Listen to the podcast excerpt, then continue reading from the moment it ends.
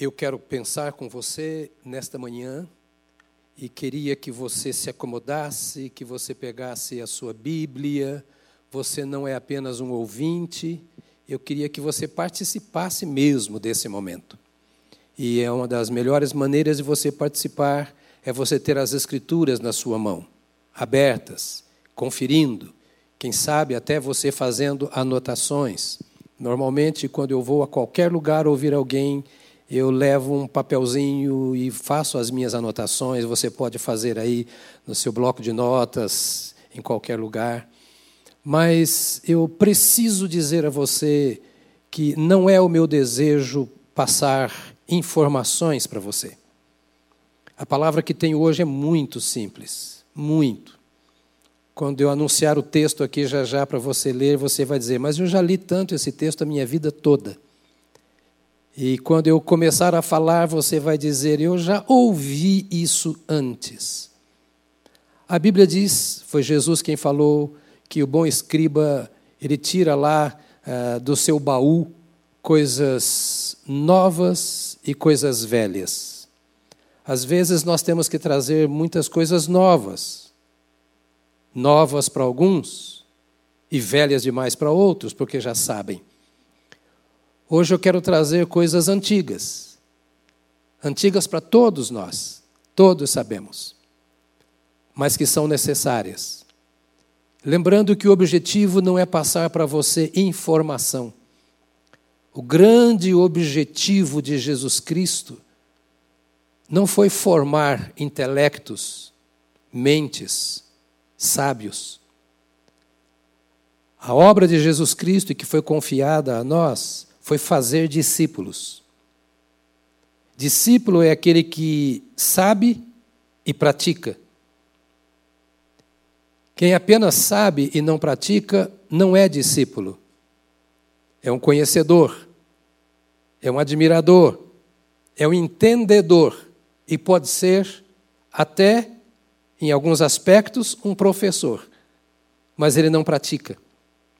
Então, as coisas simples que trago agora é para que você pratique. Estou lembrando como você faz com seus filhos à mesa, quando você fala com eles, quando está ajudando a fazer o seu dever de casa, é para praticar. Eu quero que você abra comigo a sua Bíblia, Salmo 127. E nós vamos ler os dois salmos, o 127 e o 128. E nós vamos pensar sobre o seguinte tema: o valor de deixar Deus no controle. O valor de entregar o controle a Deus. A gente de vez em quando vê na televisão algumas práticas de rally. E no rally uma das maiores importâncias é o piloto que vai ao lado de quem está dirigindo. É aquele que tem na mão a bússola, é aquele que tem na mão o mapa, é aquele que diz ao que está dirigindo o caminho que ele deve tomar. A nossa vida é como um rali. E o sucesso ou insucesso da nossa vida depende de quem está com a bússola, de quem indica o caminho, e igualmente depende daquele que está no volante. Se não é Deus quem está indicando o caminho, você vai tomar o caminho errado. Mas também, se Deus indica o caminho e você não obedece, você continua no caminho errado. Então é tão importante eu saber qual é o caminho que eu tenho que tomar, quanto é importante eu tomar o caminho que eu sei que tenho que tomar. Do contrário, eu posso não chegar ao destino, ou posso chegar arrebentado no destino. E eu quero que a palavra de Deus seja para você hoje a bússola, a indicação do caminho, o mapa E em nome de Jesus eu quero que de Bíblia aberta, com o coração aberto, você se avalie e procure saber se você está no caminho indicado pela bússola. Que você saiba, com imparcialidade, se de fato você que está no volante, na direção da sua vida, está ouvindo os conselhos do Senhor para que você ande nos caminhos que o Senhor escolheu para você. Esse é o mês de maio. No primeiro domingo eu falei para as mães sobre Ana, um exemplo de mãe. No domingo passado eu falei para os pais. Hoje eu quero falar para a família, como um todo. Então está aqui no Salmo 127, a partir do verso 15, e vamos continuar lendo todo o Salmo 128 também. Pense, o valor de deixar Deus no controle, ou se você quiser, o valor de entregar o controle a Deus. Se o Senhor não edificar a casa, em vão trabalham os que a edificam. Se o Senhor não guardar a cidade, em vão vigia a sentinela.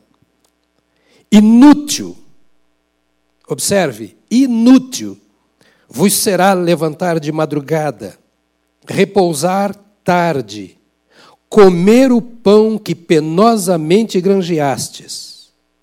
Aos seus amados, ele o dá enquanto dormem. Herança do Senhor são os filhos. O fruto do ventre, o seu galardão.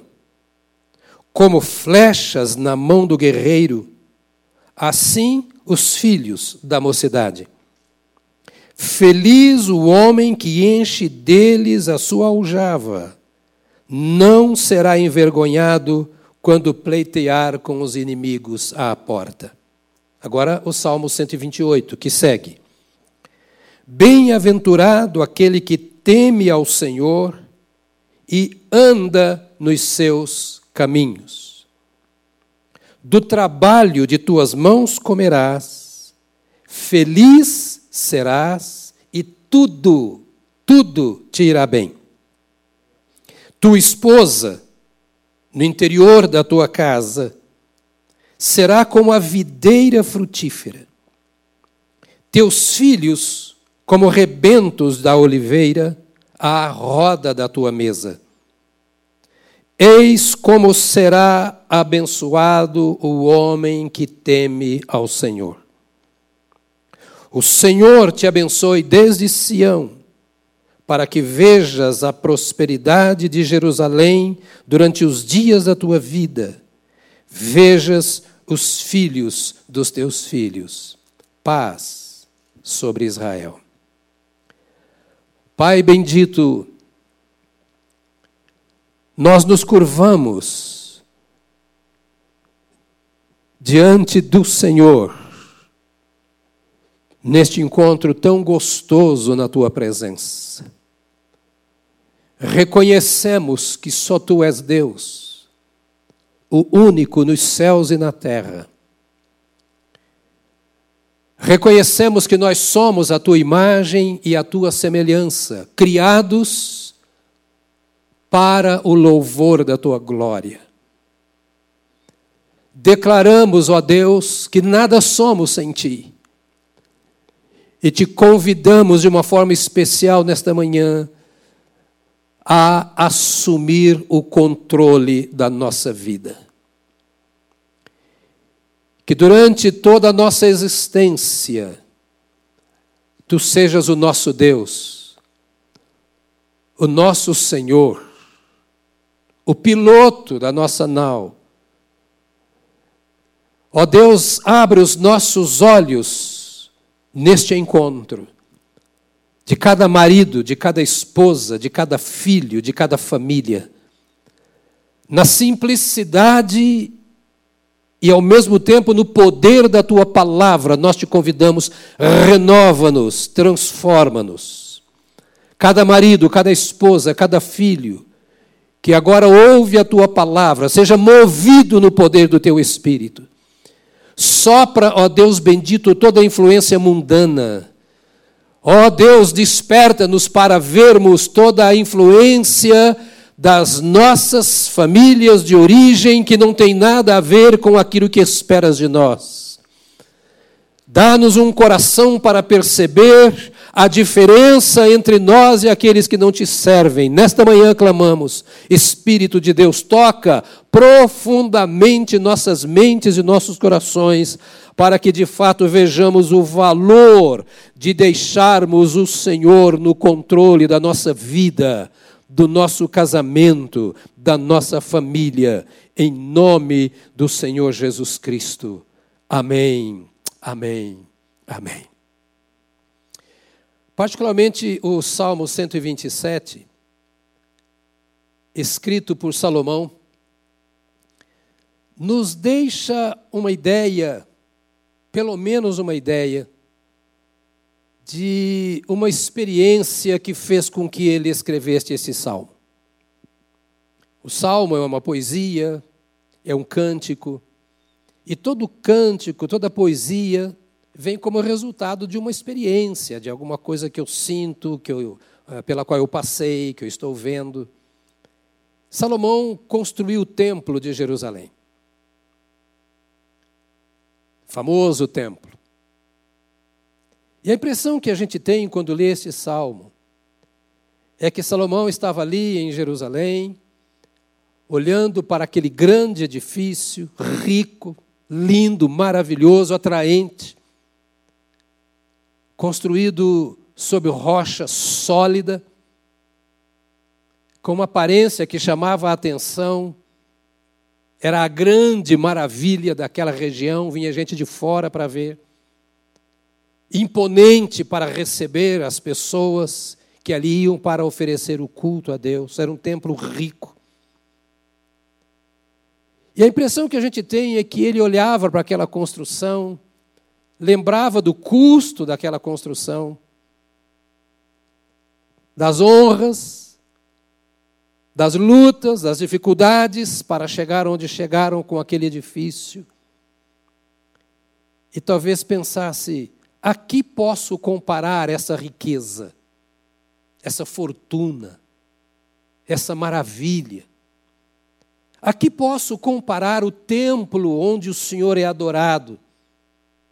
onde homens e mulheres que temem a Deus frequentam e têm desejo de estar sempre. Aqui posso comparar este lugar onde são colocadas as ofertas, onde são oferecidos os sacrifícios ao Senhor. Aqui posso comparar este lugar maravilhoso onde Deus se manifesta, onde está o altar do Deus vivo. Aqui posso comparar este lugar onde todo o povo da nação quer estar e desejaria viver e desejaria morar. Aqui posso comparar o templo do Senhor. E então lhe vem ao coração a família. Não há nada mais rico do que a família. Não há nada mais dentro do propósito de Deus do que a família, foi Ele que a criou. Não há lugar nenhum onde Deus queira mais se manifestar do que na família, que foi criada à sua imagem, à sua semelhança e para a sua glória. Não há lugar mais desejado pelo ser humano. A criança já brinca com o seu carrinho, com a sua bonequinha, brinca lá com alguma coisa que a faz lembrar um relacionamento familiar e o seu futuro em família. Aqui posso comparar qualquer outra coisa na terra que possa ser mais preciosa do que a família? Nada, não há nada mais importante do que a família. Ela é a mais rica criação de Deus.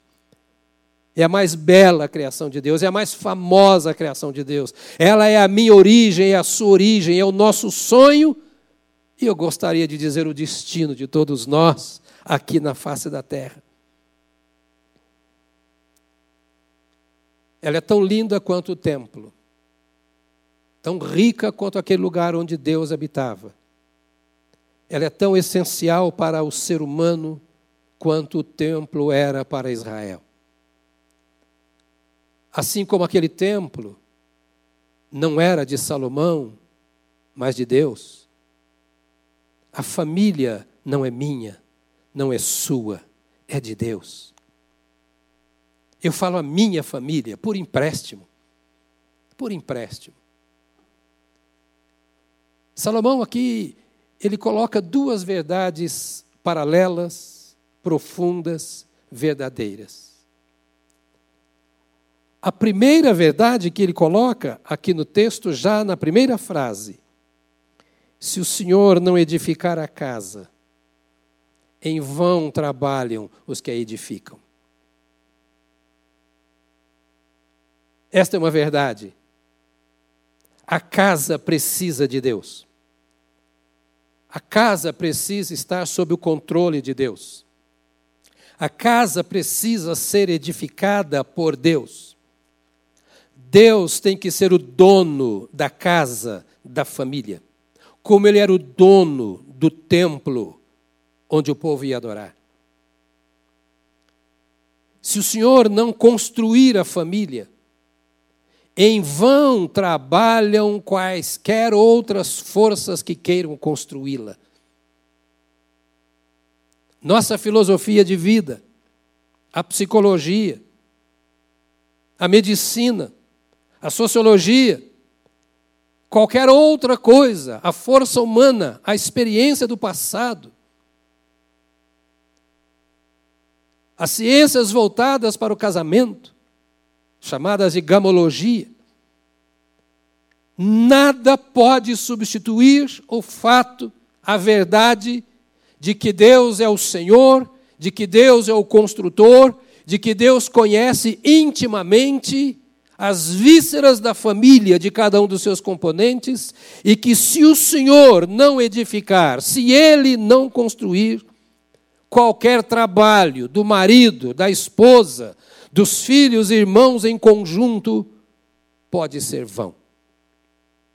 Esta é uma verdade da qual eu e você não podemos abrir mão. O Criador da família precisa estar presente e atuante no seio da família para que todo o nosso trabalho não seja em vão. A segunda verdade, paralela a esta primeira, é: se o Senhor não guardar a cidade, em vão vigia a sentinela. Assim como o pai guarda a sua casa, como a mãe guarda a sua casa, como o irmão mais velho procura cuidar do irmão mais novo, existe o guarda da cidade. Mas o que ele está dizendo é: da mesma forma de que é inútil o trabalho do homem se Deus não guardar a família, é inútil o trabalho da humanidade se Deus não guardar a cidade. E a importância, e uma delas, de Deus guardar a família, é que a cidade é composta de família. O Deus do indivíduo é o Deus da família. O Deus da família é o Deus do indivíduo. O Deus da família é o Deus da cidade. O problema da família é a ausência do domínio de Deus. É a falta de submissão à direção de Deus. O problema do casamento é a falta de temor a Deus. O problema dos relacionamentos familiares é a falta de nos curvarmos humildemente diante de Deus, dizendo: Olha, eu estou dirigindo a minha vida e não deixo o Senhor me controlar. Eu vou pegar a estrada que eu quero, eu vou dirigir do jeito que eu quero, eu vou imprimir a velocidade que eu quero, eu vou parar a hora e onde eu quiser para fazer o que eu quiser, e se o Senhor está tentando ficar do meu lado para dizer para onde eu devo ir, eu vou dizer que não vou te ouvir. Eu vou dar razão aos meus impulsos, eu vou dar razão aos meus sentimentos, eu vou dar razão aos meus desejos, eu vou dar razão às minhas impressões, ao que eu quero, eu não vou ouvir o Senhor, embora eu saiba que o Senhor está no banco banco do meu lado, que o Senhor tem o mapa, que o Senhor tem a bússola, que o Senhor sabe o que está fazendo, mas eu vou dirigir a meu modo, da minha maneira. E como isso acontece na casa, vai acontecer também na sociedade, na cidade onde nós vivemos. O grande problema da casa e o grande problema da sociedade não é a falta do dinheiro, não é a falta da cultura, não é a falta de boas intenções, não é a falta de boas políticas, não é a falta de lei, não é a falta de autoridade. O grande problema é a falta de Deus. Não falta conhecimento, não falta religião, falta Deus. E o grande segredo das famílias que vão bem das pessoas que vão bem, é porque elas deixam Deus controlar a sua vida. E nós precisamos ser controlados. Nós precisamos ser controlados. Me permita dizer, nós somos animais, nós somos selvagens, nós somos terrenos, nós temos instintos, nós temos limitações, nós temos ira, nós temos raiva, e se alguém não nos controlar, nós vamos apedrejar uns aos outros. Nós vamos ferir uns aos outros, física, moral e espiritualmente. E o que ele está dizendo é que não adianta nada aquele templo lindo, rico, maravilhoso, se Deus não estiver lá.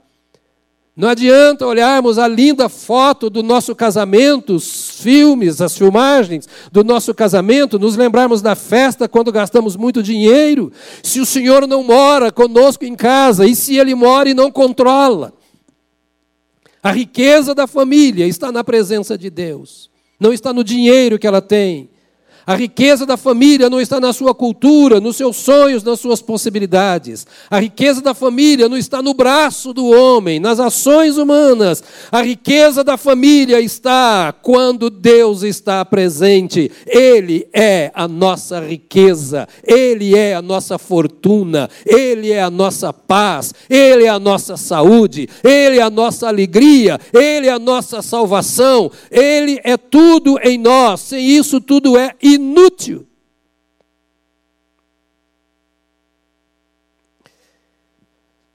Então Salomão está dizendo: de nada adiantaria esse templo se nós não tivéssemos família.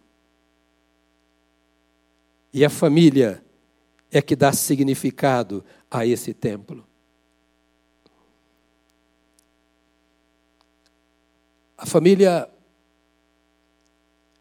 é a construção que mais enfrenta tempestades. Por mais linda que ela seja, por maiores que sejam as suas riquezas, a família é aquilo que de mais visível existe e que mais conflitos enfrenta. Mas visível porque todo mundo veio de uma família. Mas visível porque quando nós olhamos alguém e vemos a sua seu comportamento, nós nos reportamos à educação que essa pessoa recebeu. E a vemos como ou o reflexo da família ou a fuga da família, a desobediência. É na família que nós vivemos o ambiente de fé ou de incredulidade? De esperança ou de desesperança? Bons princípios morais ou a ausência dos bons princípios morais?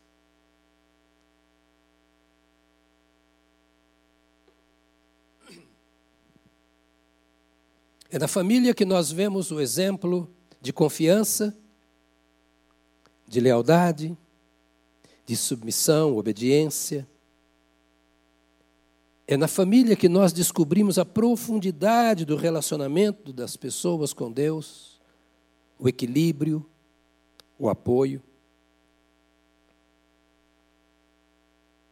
Mas, além disso, a família é a única criação terrena que vai ou para o céu ou para o inferno.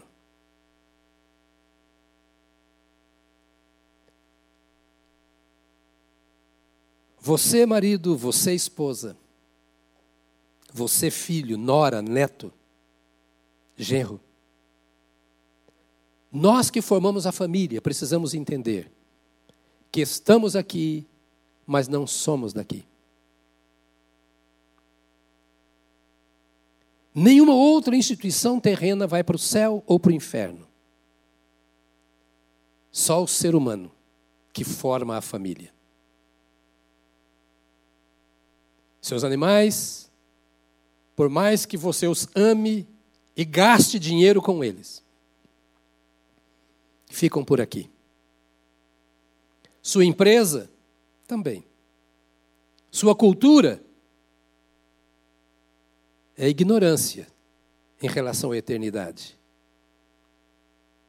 Mas você, seu cônjuge, seus filhos, seus pais, irmãos, parentes, nós somos a única instituição que vive na terra pensando na eternidade. Porque nós sabemos que nós vamos morrer e que há um destino que nos espera além da morte. Portanto, a maneira como nós controlamos a nossa vida aqui, como nós dirigimos a nossa vida aqui, não diz apenas respeito ao nosso bem-estar na terra, diz também respeito à nossa eternidade. Aquelas pessoas que iam ao templo para adorar, o simples fato de elas estarem no templo adorando não significava que Deus estava no controle da vida delas. Assim como o fato de termos uma família, termos nascido na família, vivemos em família, constituirmos família, é importante, faz parte do plano de Deus, mas não significa que Deus está conosco. Poderiam estar no templo adorando sem ter comunhão com Deus, sem estar submissos a Deus como podemos também estar numa família linda sem que Deus esteja no controle dela, e tudo se perde. Então, Salmo 127 e Salmo 128 diz: O Senhor quer que edifiquemos a casa, mas não sozinhos. Esse é um princípio que você conhece. Eu não tenho direito de edificar a casa do jeito que eu quero. Por melhores que sejam os meus pais, e eu tive pais preciosíssimos, que serviram ao Senhor desde antes, desde antes do casamento até a sua morte. Me passaram princípios, e para toda a família, maravilhosos, fundamentos de fé. Mas os meus pais não podem construir a minha família. Assim como eu não posso construir a família dos meus filhos. O que o Senhor diz é: você vai edificar a sua casa. Mas você precisa ser apenas instrumento através do qual eu construa a sua família. Você é o motorista nesse rally. A sua família. A sua família está com você no mesmo veículo. Você está levando a sua família para o caminho onde você anda e para o destino que você vai. E quem andar com você vai para o lugar que você vai a não ser que pule do carro. A questão é se Jesus está no controle, outra vez eu digo, na orientação dessa caminhada. E o que o Espírito Santo chama a sua atenção em mim aqui é: O Senhor quer que você edifique. O Senhor quer que você dirija. O Senhor quer que você cumpra os seus sonhos, Ele não te anula. O Senhor quer que você seja feliz no casamento, que você seja próspero, que você tenha prazer em voltar para casa, que a sua família tenha prazer em receber você em casa quando você volta, que a sua esposa tenha comunhão com você e você tenha comunhão com ela. O Senhor quer que você volte para uma casa, para uma residência, que seja um templo mas você não vai conseguir isso sozinho. E agora eu quero repetir o que disse de início: não adianta você saber isso e não colocar em prática. A palavra vem apenas para te dar a direção, dizendo: o primeiro passo para você construir família é põe Deus na sua casa. Pode faltar o dinheiro, Pode vir a crise, o desemprego, a doença. Pode vir até conflito e virá. Nada se resolverá se Deus não estiver presente. E tudo se resolverá se nós seguirmos as orientações que o Senhor dá. Significa, deixa Deus morar com você em casa. Se o Senhor não edificar a casa, em vão trabalham os que a edificam.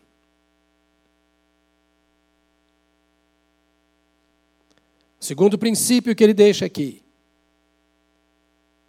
trabalhar demais. E como nós trabalhamos demais aqui em São Paulo. Não é o melhor que podemos fazer para construir a nossa casa. Trabalhar demais é prejuízo e não lucro. Ele diz: não adianta você correr de manhã à noite, de sol a sol, comer o pão de dores, o pão que te custou caro para a sua saúde, para as suas emoções. Se você e sua família não têm tempo para dar oportunidade a Deus, a sua vida vai passar. Qual será a herança que você terá deixado que vale a pena para os seus filhos? Uma herança fútil que também passa? O carro, a casa, a cultura. Comparando-se à eternidade, isso é futilidade. E se você tiver que fazer opção, faça opção por aquilo que é eterno. Não há dinheiro que pague. Não há conquista na vida que pague a dedicação do seu tempo aos seus filhos, a dedicação do seu tempo aos seus pais, aos seus irmãos, o convívio em família. Diz o texto, inútil. Todas as vezes que você estiver trabalhando muito, pense nisso, inútil é inútil. Se você está trabalhando em prejuízo da família, é inútil. Você sai de casa. Deixa seus filhos dormindo. Chega em casa, os filhos estão dormindo. De sol a sol. Eu sei que às vezes parece que a vida cobra isso. Mas o seu Deus não é a vida. E o seu Deus precisa estar no controle, e você precisa ouvir o seu Deus lhe dizer isso. Não gaste tempo mais do que o necessário e o suficiente. Não abandone a sua família. Inútil vos será levantar de madrugada, repousar tarde, comer o pão que penosamente granjeaste. E ele chama atenção dizendo aos seus amados: ele dá o sono. Ou seja, se é Deus quem te dá o sono, se Ele tem esse poder de naturalmente, sem remédio, te dar o sono, sem auxílio da medicina, Ele pode te dar o sono, o descanso. Se Ele pode fazer isso por você, ele pode fazer qualquer outra coisa. É isso que o salmista está dizendo. Se a sua saúde vem de Deus, se o seu descanso vem de Deus, se a vida que você tem, a tem porque Deus tem dado e Ele vai recolher a hora que Ele quiser, ele não é capaz de cuidar da sua família, ele não merece o controle da sua família. Será que Deus deu a minha família para que eu seja o Deus dela, para que se curve diante de mim, dizendo tudo o que nós temos é que o Pai deu? Ou há um espaço para milagre na nossa família?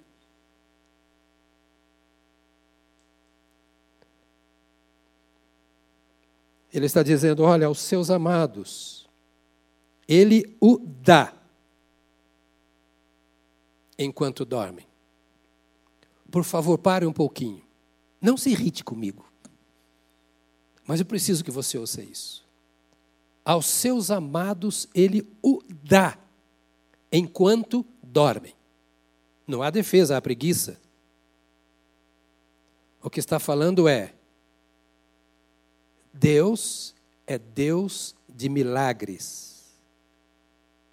Descanse.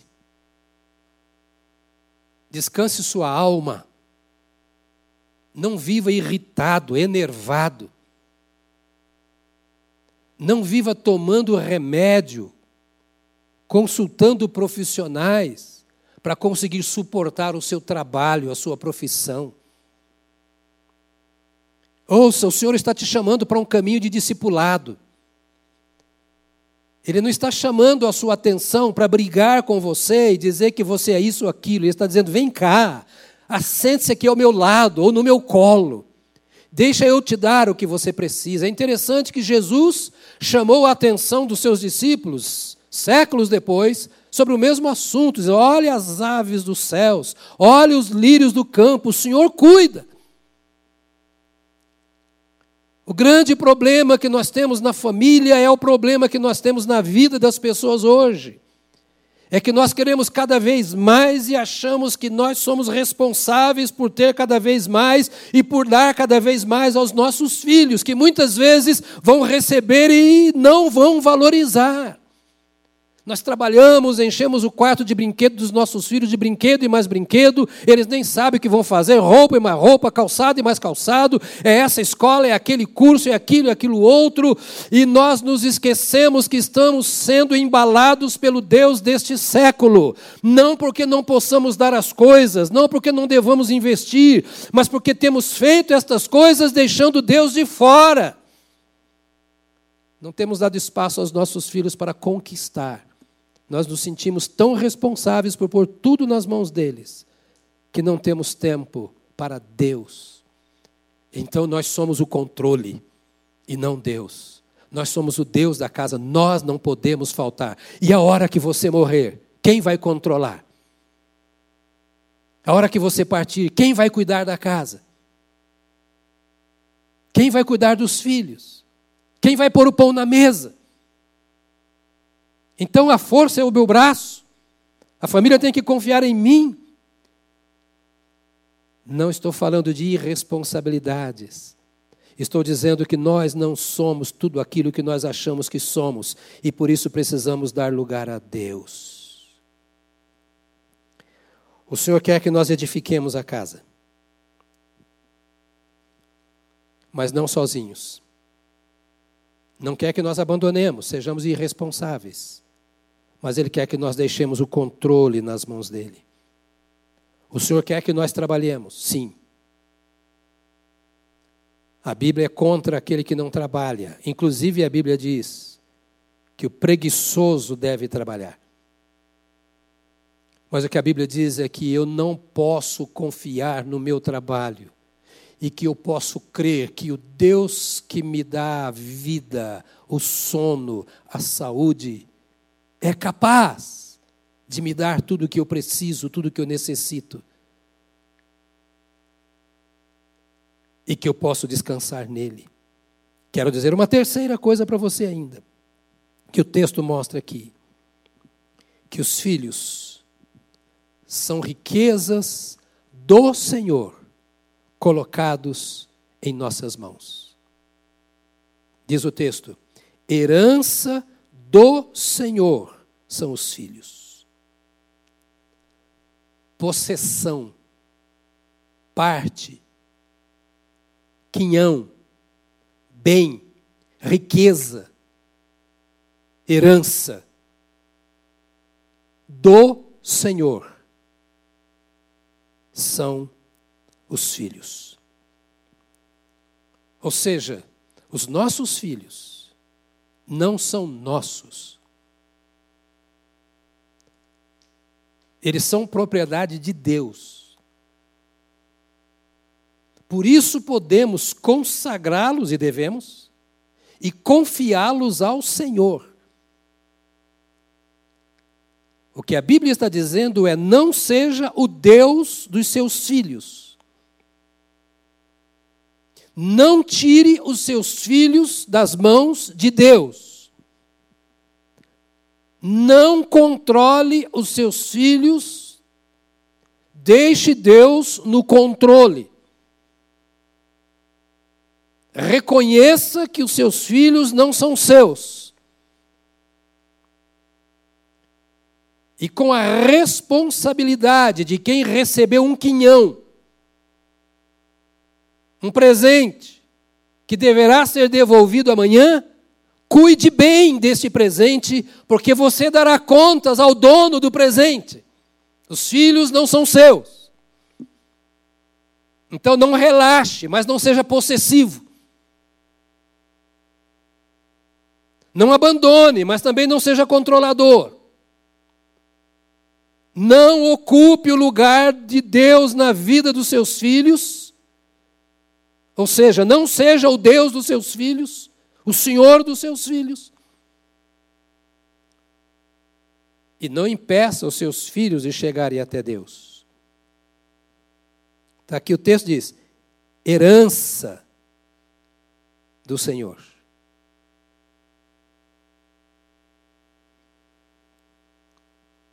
É como se eu tivesse pego tudo que eu tenho, colocado em Suas mãos e dito: administra isso para mim. É meu. Eu deixo sob teus cuidados. E nesse período em que está nas suas mãos, você faz o que precisa ser feito. Por isso, quem se casa precisa ser maduro para entender o que precisa ser feito no casamento. Qual é o papel, o dever, a obrigação de cada um no espaço da família? E quem diz isso é Deus. Qual é o seu papel? Qual é a sua obrigação? Então ele diz: Olha, eu te dou esse presente, eu coloco nas suas mãos essa propriedade. Veja bem como você vai cuidar delas. Há um inimigo à espreita. Sempre tentarão roubar essa herança. Tentarão invadir a sua casa e causar mal, destruir, prejudicar, empobrecer, tirar o valor desse bem que eu coloquei em suas mãos. Então você tem a responsabilidade de polir essa joia, de guardar bem essa joia, de não permitir que ela perca o valor que eu, proprietário, dou a ela. E a outra, o Senhor está dizendo para você assim: eu estou dando, eu estou entregando por um período esse bem na sua mão. E quero que você entenda que isso mostra o cuidado que eu tenho por você. Eu estou te honrando em colocar esta riqueza. Eu estou confiando a você, o seu cônjuge. Eu estou confiando a você, os seus filhos. Se nós pensarmos por esse prisma de Deus, nós vamos pensar que precisamos tomar muito cuidado com a maneira como nós administramos esses bens. Como é que você vai administrar os seus filhos? com tristeza? Talvez você diga: esse filho eu não queria. eu não pedi a Deus. Veio na hora que eu não esperava, de um jeito que eu não esperava. É seu filho. É sua filha. Não nasceu sozinho. Não tem a responsabilidade de ter sido gerado. Eu não queria. Criou um problema para si. E a melhor maneira que você tem para resolver o problema é admitir: é meu filho, é minha filha. Ah, foi fora do casamento. É seu filho. Ah, mas foi um caso fortuito. É seu filho. Você vai dar conta dele. Ah, mas mora lá. É seu filho. Pastor, você está exagerando. Sempre nós pensamos que Deus está exagerando. A Bíblia não diz a forma como veio a ser seu filho, diz que é seu filho. Não diz se você, quando teve relação com a outra pessoa, estava querendo um filho. Ela diz que é assim que se tem filho. Foi a forma que Deus criou. E você teve um filho, teve uma filha. A sua responsabilidade moral, espiritual e etc. E você vai prestar contas desse filho a Deus. Se você e eu temos responsabilidade com as nossas coisas, que direito temos de pensar que Deus é irresponsável?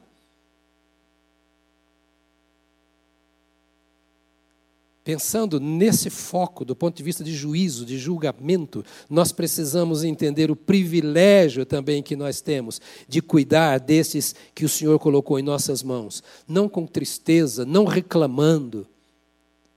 Tudo é ruim, trabalha a vida toda para sustentar vocês. Pois é, mas o filho não pediu para nascer.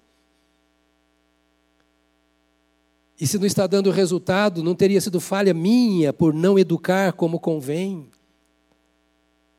Nós não podemos entregar os nossos filhos ao mundo, mas sim cuidar deles com responsabilidade, preservando, investindo na vida dos nossos filhos, gerenciando, ajudando-os numa fase da vida a crescer. A quarta coisa diz: os filhos são a marca da nossa passagem pela terra. Sempre nós esperamos ir deixando aqui os filhos, deixando aqui os netos teus filhos como rebentos de oliveira à roda da tua casa, ou da tua mesa, melhor. Eis como será abençoado o homem que teme ao Senhor. Ele fala aqui da exuberância, da vitalidade, dos frutos que se multiplicarão. Ou seja, se você deixar Deus controlar a sua vida e a sua casa, a casa que é dirigida que é abençoada, que é ungida por Deus. A casa onde Deus tem autoridade para ser Deus. A família à qual Deus pode dizer isso sim e isso não. A família que se submete à orientação de Deus. Diz aqui: os teus filhos serão como brotos da oliveira.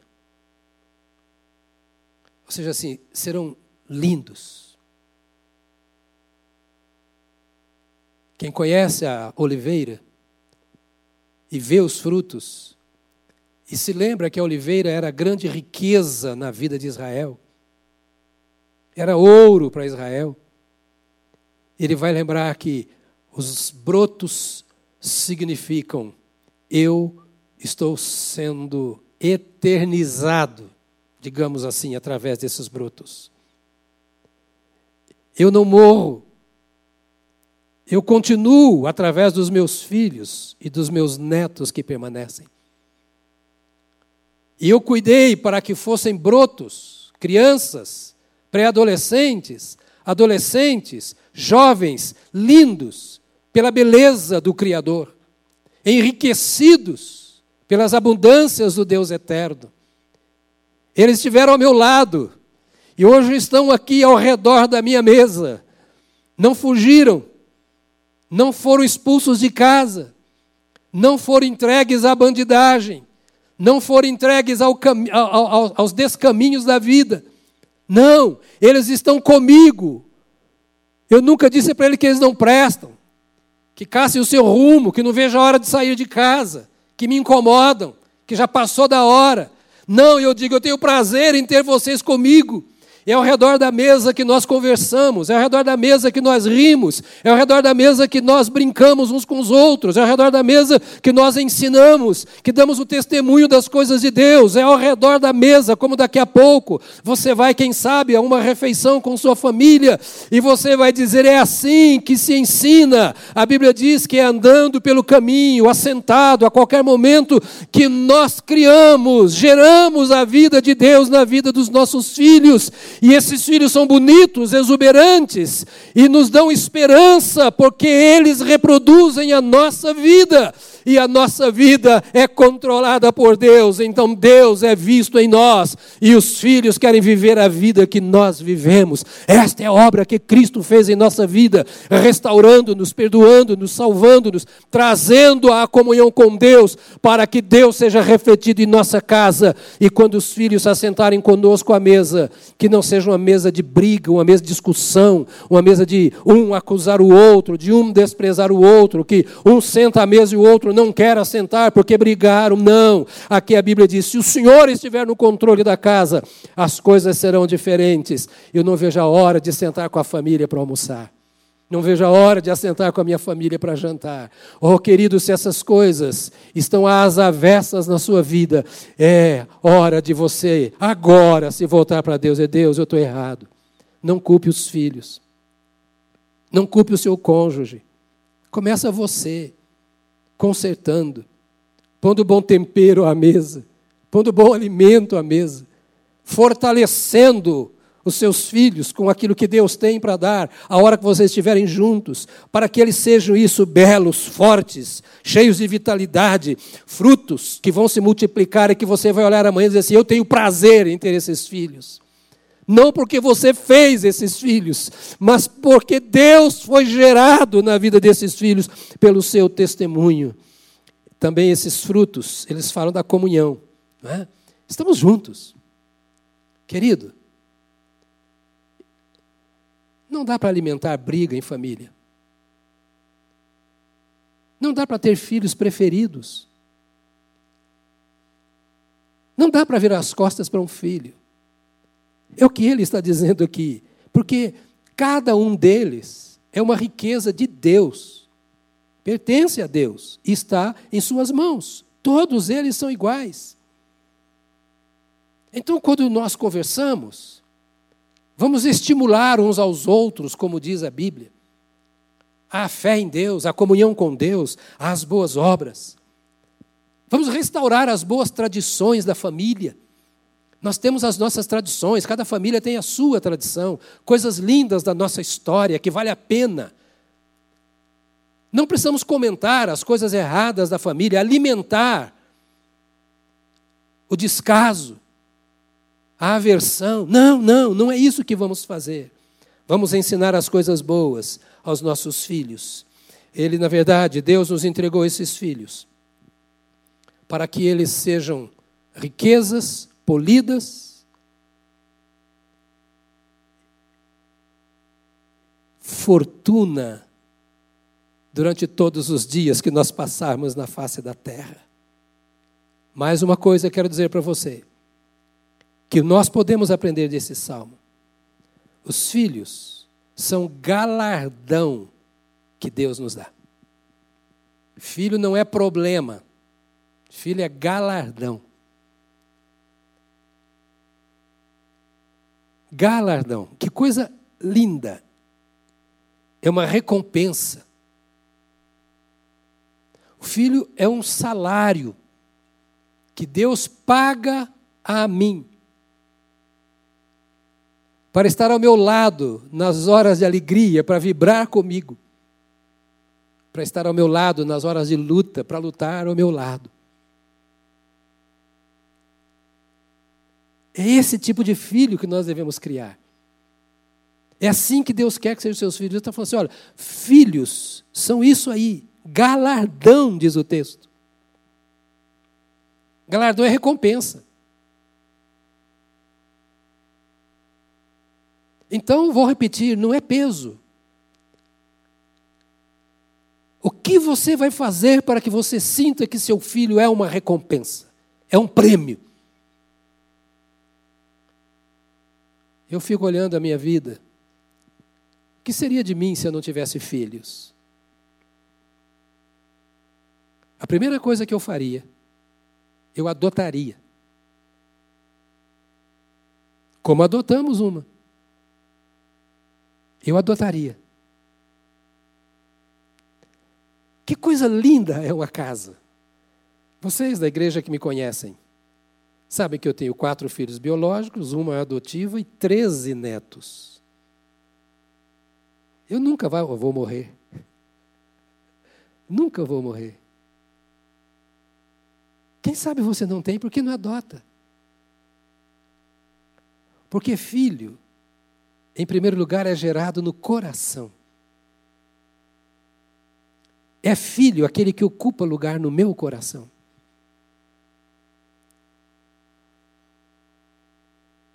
E é um galardão que Deus dá.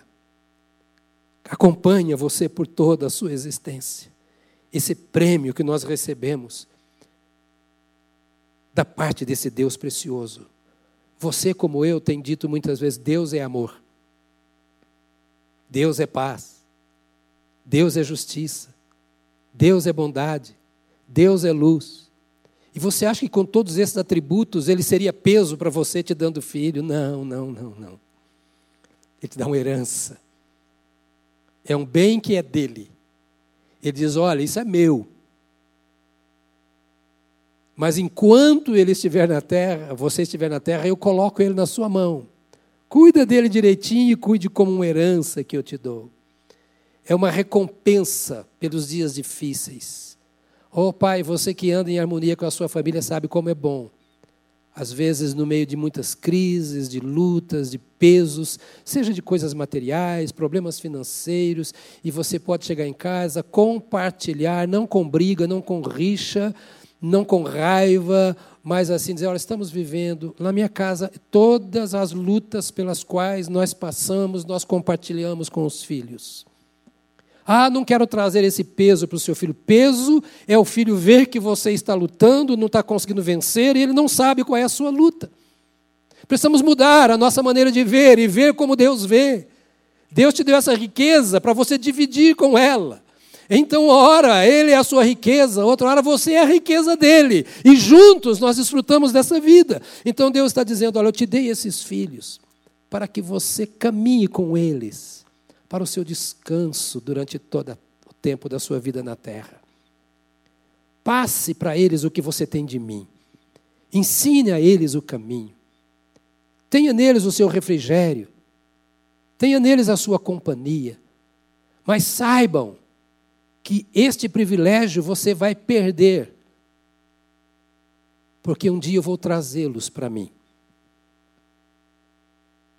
Você não sabe quem vai primeiro, você ou seu filho. Mas você precisa saber para onde você vai e para onde esse filho que Deus colocou nas suas mãos vai. Haverá um dia em que o filho vai voltar para casa. Essa herança é temporária. Essa riqueza que você tem, chamado filho, filha, é temporária. Você não sabe se você ou ele vai primeiro, mas ambos iremos. Nós e os nossos filhos. E para onde você está mandando o seu filho? Eu disse no início que a família é a única instituição terrena que vai ou para o céu ou para o inferno.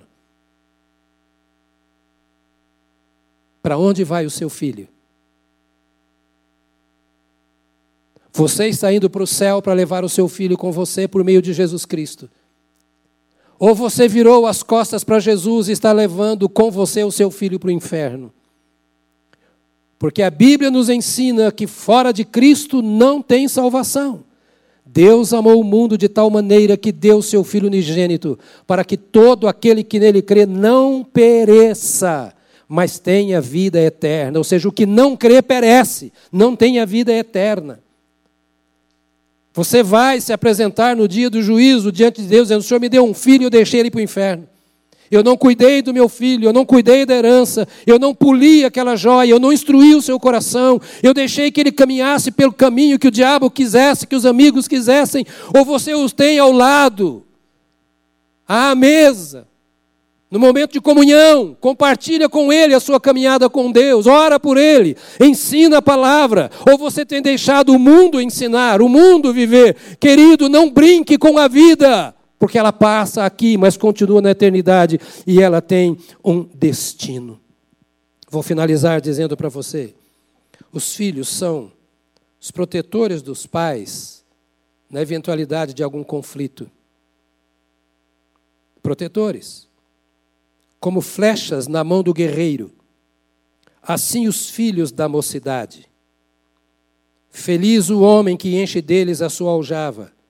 Não será envergonhado quando pleitear com os inimigos à porta. A porta da cidade era lugar de julgamento. Os juízes se assentavam à porta da cidade para julgar as pessoas. Quando alguém tinha alguma coisa contra outrem, levava essa pessoa aos juízes que ficavam à porta. E muitas vezes era uma acusação falsa. Era um ataque contra aquela pessoa e tomava aquela pessoa para tentar um mal contra ela, para que fossem julgadas sob mentira. E agora o que o texto bíblico diz aqui é que aquele que tem filhos, na verdade, tem esses filhos como seus protetores na eventualidade de tais conflitos. Ou seja, os filhos vão retribuir os cuidados que receberam. Outra vez, filho não é peso, filho não é um encargo. Filho é um presente. Os filhos nos respeitam quando nós os respeitamos. E nós ensinamos os nossos filhos a nos respeitar, desde a sua infância, respeitando-os, e respeitá-los é fazê-los andar no caminho em que devem andar. E os filhos nos honram quando são honrados por nós. A Bíblia diz: Isso está escrito: honra teu pai e tua mãe, para que se prolonguem os teus dias na terra que o Senhor teu Deus te dá. Filhos, para vocês eu falo no próximo domingo. Se não querem ouvir, saibam que eu vou falar para vocês no próximo domingo. Hoje eu preferi falar para a família do ponto de vista da responsabilidade dos pais, que é permitir que Deus esteja no controle. Muita coisa que eu disse aqui é coisa difícil de praticar, e por isso nós precisamos de Deus. Nem sempre é fácil esse ambiente saudável no lar, a menos que Deus esteja presente. Tudo é possível ao que crê, ao que crê em Deus. Quem sabe você tem vivido um descompasso na sua caminhada em família. Eu quero que você pense duas coisas para nós orarmos e encerrarmos esse nosso encontro. Seria esse descompasso uma simples desobediência aos ensinos do Senhor? Você já fez cursos da família, já leu livros sobre família, já participou de acampamento de família e continua com os mesmos problemas? Então não é por ignorância, é por desconhecimento, é por opção. Seja verdadeiro com você mesmo, se isso está acontecendo. É dizer, eu sei o que é certo e escolhi fazer o que é errado. Ou escolhi fazer deixar de fazer o que é certo? Por que não voltar agora ao primeiro amor? Ao início de tudo, como nós cantamos. Por que não reviver os sonhos? E dizer: é possível recomeçar, sempre é possível. Ah, agora é tarde, nunca é tarde. Olhe para o seu coração e procure descobrir onde Deus está. Qual é o espaço que Deus ocupa no seu coração? Faça isso em nome de Jesus. A sua família precisa de você. Seu cônjuge precisa de você. Não desvalorize o que Deus tem falado. Entronize isso na sua alma. E quem sabe essa hora de você parar e dizer: Ó oh Deus, eu me arrependo. Eu tenho procurado aquilo que eu acho que é o melhor, aquilo que eu quero que seja feito. Eu tenho insistido nessas coisas. Eu tenho valorizado mais o meu trabalho, o meu dinheiro, os meus estudos, a minha profissão. Eu tenho valorizado mais coisas e tenho deixado o meu cônjuge de lado, tenho sido áspero com o meu cônjuge. Tenho virado as costas para o meu cônjuge. E o Senhor não está podendo governar o meu lar porque não está governando a minha vida, mas eu me volto agora para o Senhor. A tua palavra chama a minha atenção e me dá uma chance. Eu estou dirigindo, mas eu quero obedecer ao Senhor que está ao meu lado. Ou quem sabe você não tem experiência com Deus. Esta é a hora sua. Este é o seu momento. Talvez o casamento esteja acabando, tenha se acabado, talvez você já esteja no segundo, terceiro, mais, e a família não é o que você gostaria que fosse. Põe Deus no controle, vem para o Senhor. Joga a toalha. Diga, Senhor, eu não consigo, eu tenho tentado e não sei. Eu não recebi instrução suficiente, eu não tenho experiência suficiente, eu sou imaturo. Eu perdi mesmo, Senhor, tempo tentando fazer o certo, e quanto mais eu tento, parece que eu entro no emaranhado, mais eu me enrolo. Permita o Senhor te libertar. Sai do caminho do pecado. Entrega a sua vida ao Senhor nesta hora. Entrega o seu coração a Jesus. Eu quero orar com você. Com você que precisa do controle de Deus na sua vida, você que o conhece. E com você que quer entregar a sua vida a Jesus. Se puder, onde está, feche os seus olhos. Ó oh Deus, ficamos um tempo tão longo diante da tua palavra, expostos ao ensino da tua palavra.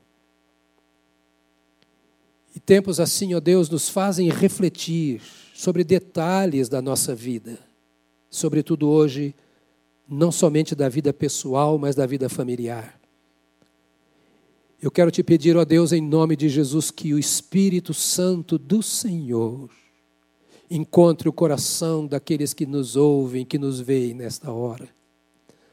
Ó Espírito de Deus, faz chocar, dê vida a esta palavra no coração desse homem, desta mulher, dessa esposa, desse marido, desses filhos.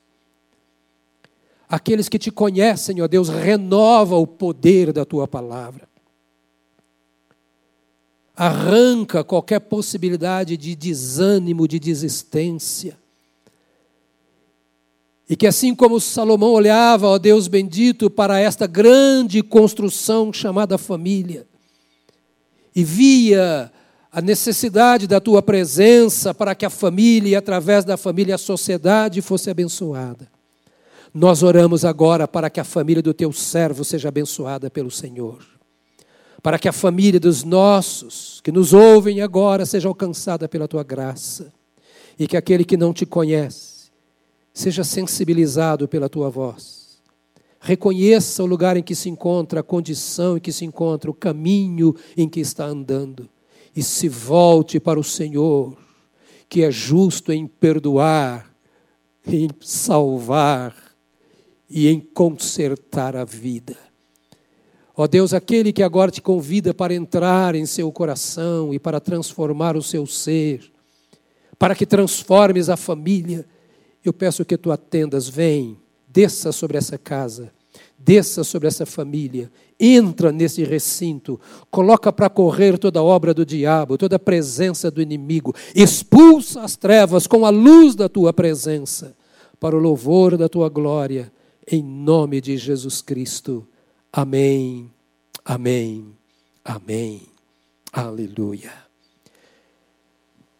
Talvez você não conheça Jesus e tenha o desejo de conhecê-lo, de entregar a Ele a sua vida e com sua vida a sua família. Eu te convido nesta hora, caso queira, na tela está aparecendo o contato. Você pode fazer contato conosco estamos prontos a te ajudar na sua caminhada com Deus. Meu irmão, minha irmã, que Deus te abençoe. Ocupe tempo refletindo sobre essas coisas e diga como Josué: eu e a minha casa serviremos ao Senhor. Deus te abençoe, em nome de Jesus.